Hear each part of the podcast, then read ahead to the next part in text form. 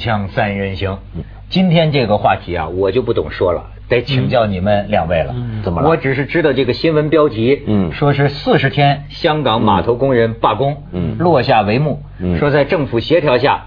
这个码头那边的老板呢，就答应这个加薪嗯百分之九点八，嗯是吧？原本工人要求就是得加两位数，对百分之二十百分之二十，要不然绝不复工。嗯对现在呢，工人也松动了，嗯就好像就达成协议了，嗯达成协议了。呃，我可以看看几个照片，向你们提出我的问题，就是这事儿跟李嘉诚，你看啊，嗯。他们有人说啊，当时就说这个标语打的有点问题，好像是大陆工人讨薪，你知道吗？嗯。还钱啊，李老板。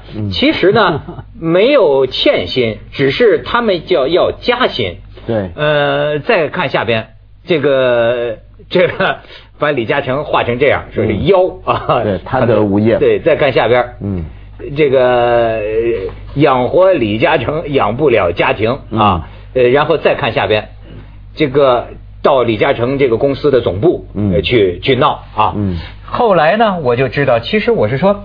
李嘉诚，李嘉诚后来忍不住了，就嗯发了个声明。嗯。他说：“我只是这个码头的股东，嗯，就说那意思跟我没关系，加不加薪，我不直接跟工人们有关系。没有，这不是李嘉诚发的声明，李嘉诚没有直接发过声明，这是他的公司发的声明。啊从来出来直接对外说话的是几个人嘛？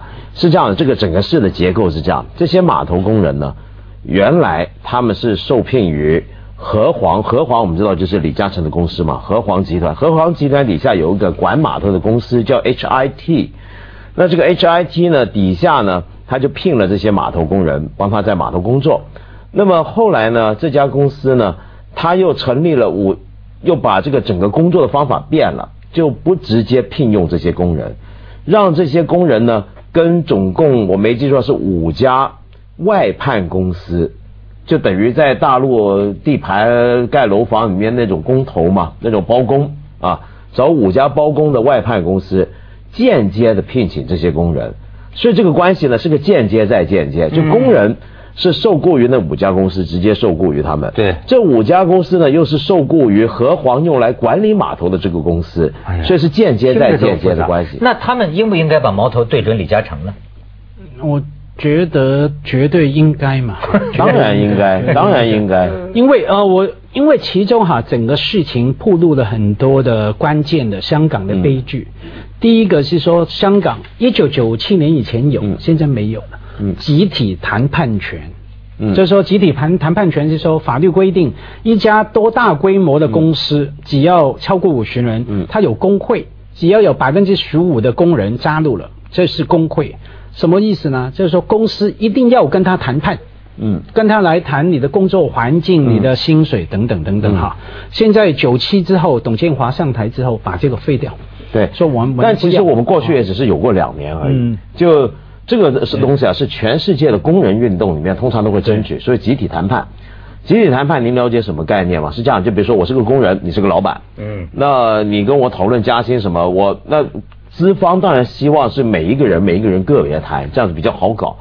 但是呢，工人们呢就一直希望，就是尤其工会啊，是希望所有的工人有一个集有一个代表，一个工会集体的来跟你谈加薪、福利、工作时间等等等等。嗯这是打从有工人运动以来就有的一种权利的诉求，而且是当年马克思的时候。马克思本人是最支持这种集体谈判权，他认为推动共产主义社会主义及工人的集体谈判权是必要的一步。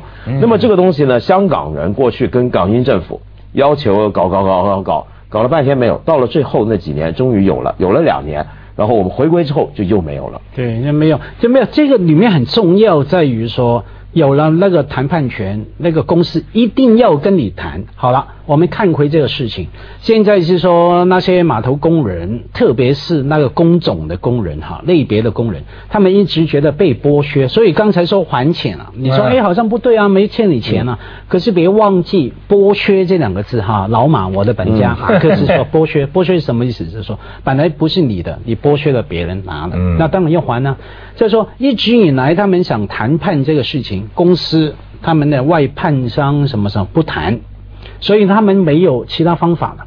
没有，这是整个结构悲剧。就是说，资本家他永远可以说，好吧，你再这样搞，我公司倒闭关门，我不干了，我不投资啊。那个叫做资本出走嘛，我把资本 capital flight 啊，嗯把资本拿走了，我不玩了，那你怎么办？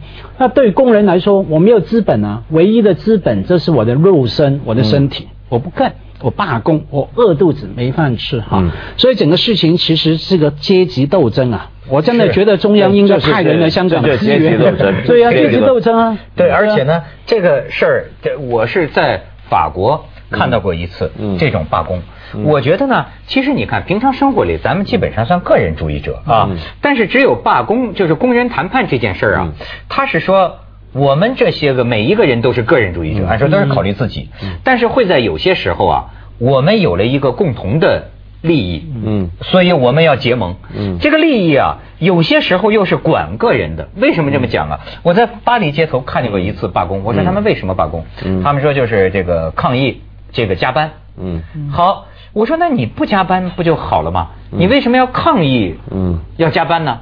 就是说，他说呀，他们要抗议的是，不但我们不加班，你老板也不能允许有人加班，就嗯他挣这个钱。就是大家工人的福利，我们要不加班，我们都不加班。嗯那不能说我们不加班了，有人还去加班挣这点小钱。嗯所以他有他有的时候会形成一个集体的一个一个力量。嗯，但这个你说的这个是法国的情况，法国是全世界工人中的社会福利主义的天堂嘛 对。跟香港的情况不太一样，香港是呃屡次排名世界最自由的经济体。嗯那么竞争力很强，总是在全世界前五名之内。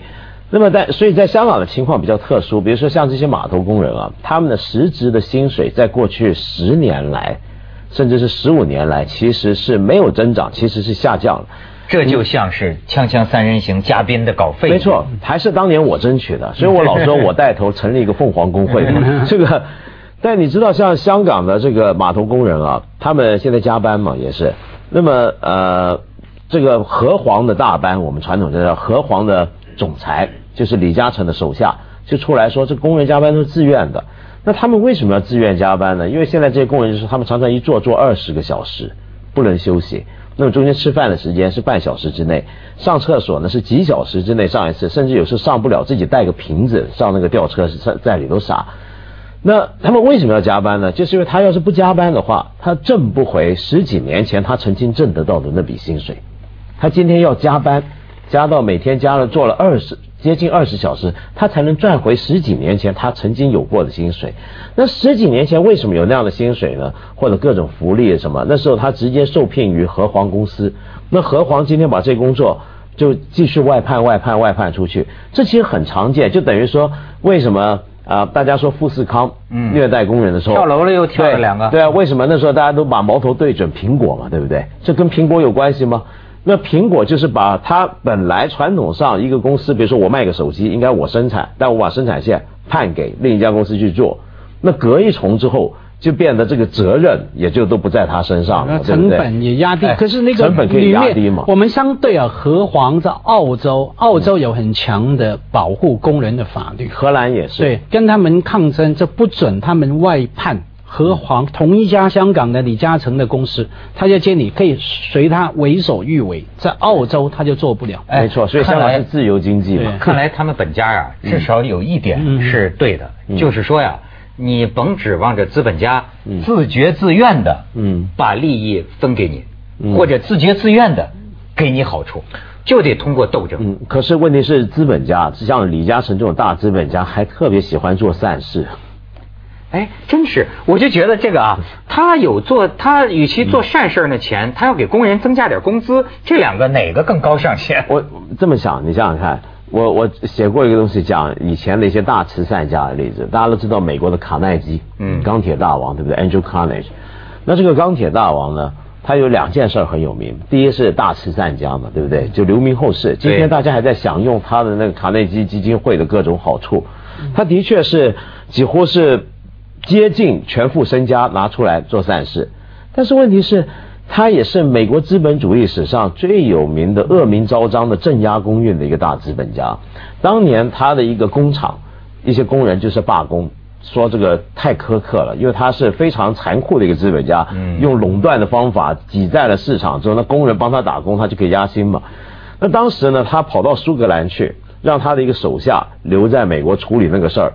结果呢，他那个手下呢，跟当地的政府勾结。那从来政府都是先拥护大资本家嘛。那政府呢，就出动民兵、民警，然后开枪镇压。这是美国工运史上很有名的一幕。当时死了好十几个工人，开枪打死工罢工的工人。那么，但是同样的一个卡耐基，他的公司。是串通别人开枪镇压公运，但是他又做善事。那么，所以后来有人就形容卡耐基做了善事啊，每一笔善钱其实不是他捐的，是他的工人工人的血汗，用工人的血汗钱为他自己做慈善啊！锵锵三人行，广告之后见。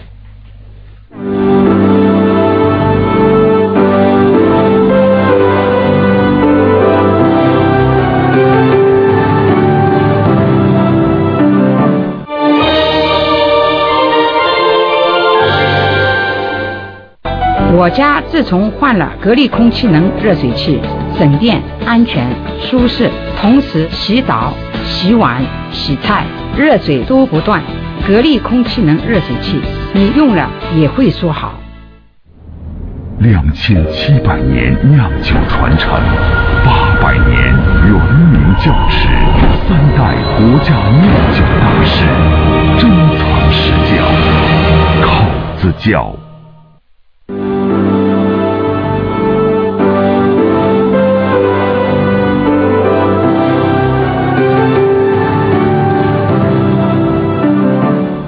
这个真是阶级斗争。对，这个呃，刚文道说的慈善跟镇压工人哈的事情，我想到我听过一个说法哈，而且不止一次，所以我觉得应该是真的。是问香港一个非常成功的拍电影的大老板，赚好多钱，拍了很多商业片。我们一般觉得啊，看一看好玩嘛，很熟的片哈。有人就说，哎，老板啊，你赚了那么多钱，能不能掏一点点？你赚了几百亿。掏个几千万、几个亿出来支持啊，文道、文涛什么拍的艺艺艺术电影吧？啊，那行不行？那那个老板说不行，为什么不行呢？不是那几个亿、几千万的问题，为什么呢？他说，因为当我拿了，比方说两千万给文涛、文道去拍商业片啊，我告诉们他们说啊，不稀罕，我不用赚钱的，我就啊啊，拍拍我讲说拍艺艺术电影，我不赚钱的哈。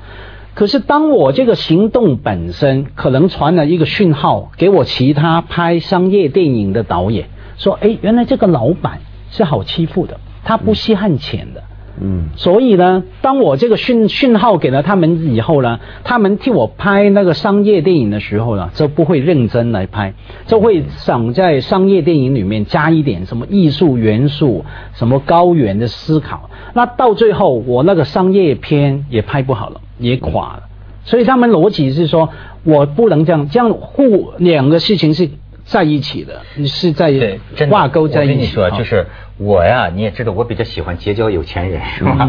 但是呢，我结交有钱人，我的体会啊，我觉得跟有些时候大家风言风语的印象啊。不太一样，嗯，我们老认为啊，就说这个有钱的人他就是为富不仁呐，或者说是暴发户啊，或者说是怎么花钱如流水啊，烧人民币啊，斗富。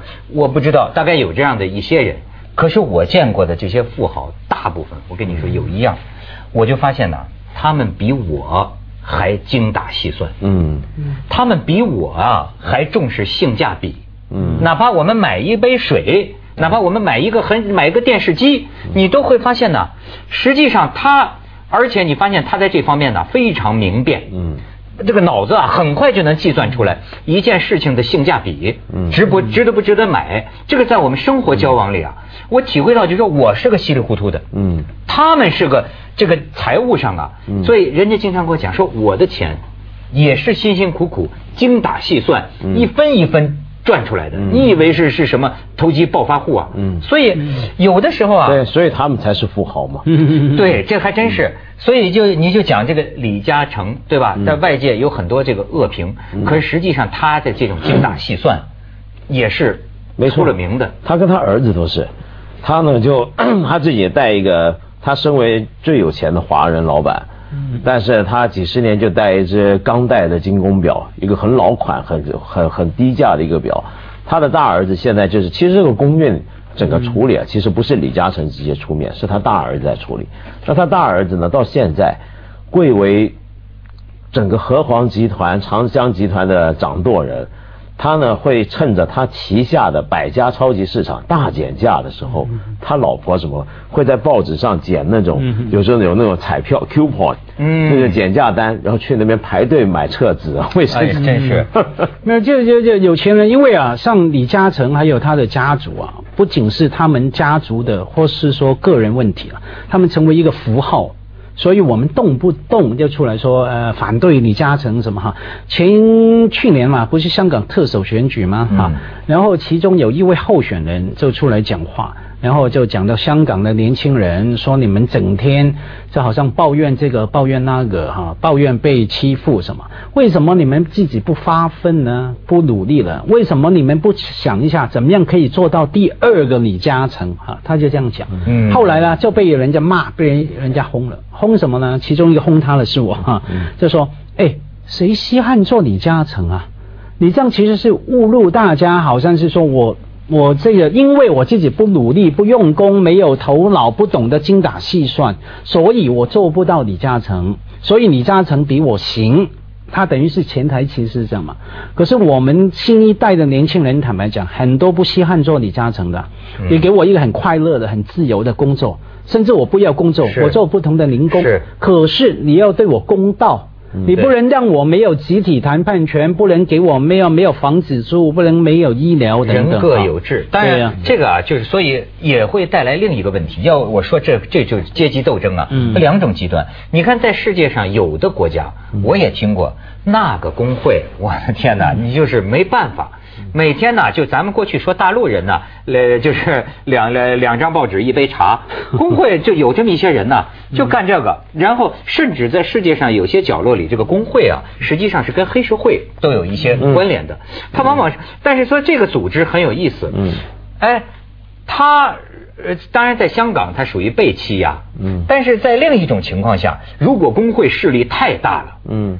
又会不会出现另一种问题？嗯，你比如说，我只要罢工，你就给我加薪的话，那么我是不是可以一直要求下去呢？嗯，你像法国，动不动咱坐飞机就在滞留机场一天，对，因为全体机场的人就动不动就罢工不干活了。这个呃是一种情况，还有一种情况是一些专业工会，他们会形成一种门栏，比如说有些国家它的教师的工会，它的医生的工会，它会形成一种霸权。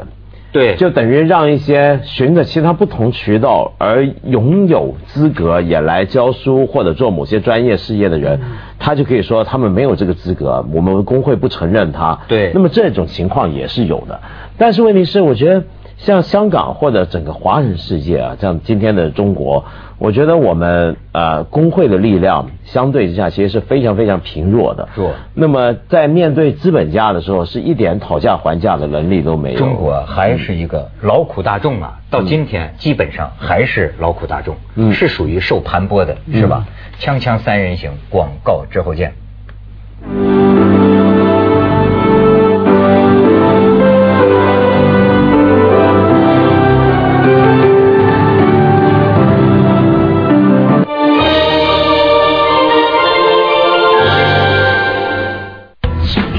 民生信用卡超值有宝岛，高额团费直降，十万持卡人尊享，礼多优惠多，美好人生畅游宝岛。持卡来报名哦！民生信用卡，顶九韵古法，配桃花春曲，采无极之水，汇原酒精华，年份原浆，古井贡酒。灵山秀泽，天地太和，祈福天元谷，寻梦黄花溪，太和山景区欢迎您。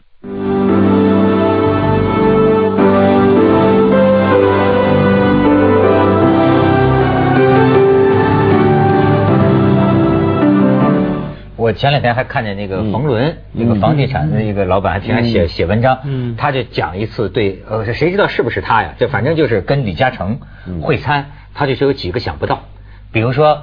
他说一进门的时候，他以为李嘉诚那肯定是雄霸四方的气，他不是。结果一开门发现李嘉诚早已经在电梯门口等着，他从来都是然后他说李嘉诚还有名片，哎呦，李嘉诚一个人一个人逐个人递名片，而且呢，吃饭李嘉诚这个就是方方面面要照顾得到啊。嗯他注意到一个小时啊，李嘉诚在一个桌上坐十五分钟，就要照顾到每一桌的这个嗯客人，然后一讲话就是，哎，我觉得这个做一个老板或者做一个什么，就是应该让每一个人觉得都很舒服等等。你看，哎，香港好多老板都这样的。对啊，像一周一周做十五分钟，就等于是基本套餐哈，一定会这样做。呃拿名片，甚至等着守时。对，其实这是他的这个常态可能他的一个基本风范，嗯。但是这个掩盖不住资本家剥削的实质。我想是这样，就是说李嘉诚的个人啊 嗯，我想是很有名的，就是比如说他就算接见一个普通的，见一个普通的一个什么专栏作家啊什么，他都会在他那个大楼总部他那层就是电梯门口等着你来，一直到下头一电话上谁谁上，他就站在那，是。然后送你也送到那个门口，非常客气，非常谦逊，但是问题是说。我不是说他的个人日常对人一定要很霸道，怎么样才会会是个不好的资本家，而是说有趣的是这种人，他为什么会在我们心目中变得那么割裂？嗯呃，对他来讲，所以你要了解，对他来讲，像他的公司的种种的做法，那个逻辑对他来讲一定是对的，他一定没觉得自己做错事儿他甚至还觉得自己冤。对，没错，我们要来理解那个逻辑。你比如说，像你以前也，我们以前呃，凤凰在香港的总部还在呃红磡的时候，你不是住黄埔花园吗？就是住的李嘉诚的对，对你啊知道那个花园很有名的一个地方呢，也是他大儿子搞的嘛。嗯就是前几年的时候搞出一个事儿，就本来有些报贩，有些商店他卖报纸嘛，对结果后来呢，这个和黄的管理公司呢，就说以后可以免，就帮忙大家每一个住户，你们这些住在那的人，帮你们订报纸、买报纸。那为什么要这么做呢？就是这样的话，他连卖报纸的钱他都赚了。哦你想想看，你我在你这个地方开一个商店，我卖报纸，你觉得卖报纸每天能够赚几毛钱一份？他是要连这笔钱他都要赚了他。这就是潮汕生意人的本能，生意人的本能啊，赚每一分能赚的对钱，，他就算到。算到非常仔细，嗯然后每就连这个小巴，这个呃香港不是很多这种小型的巴士把大家接来接去嘛，人家本来是有小巴在那呃赚钱的，他说他也开一个，他连这种几毛钱几毛钱他都要把它赚完。那么你从他公司的角度来讲，他也许没错，为什么呢？因为这样子的话，他每年年报他又好看一些。另外，他工人的外判了，他这个公司的人力成本结构又好看一些，嗯他股价又上升一些，那资产业赚更多，这是资本逻辑。资本主义逻辑，对资本的逻辑利润最大化。对 Adam Smith 接着下来为您播出最大的西安楼冠文明启示录股东所以争取利益，这就马马克思说人的异化。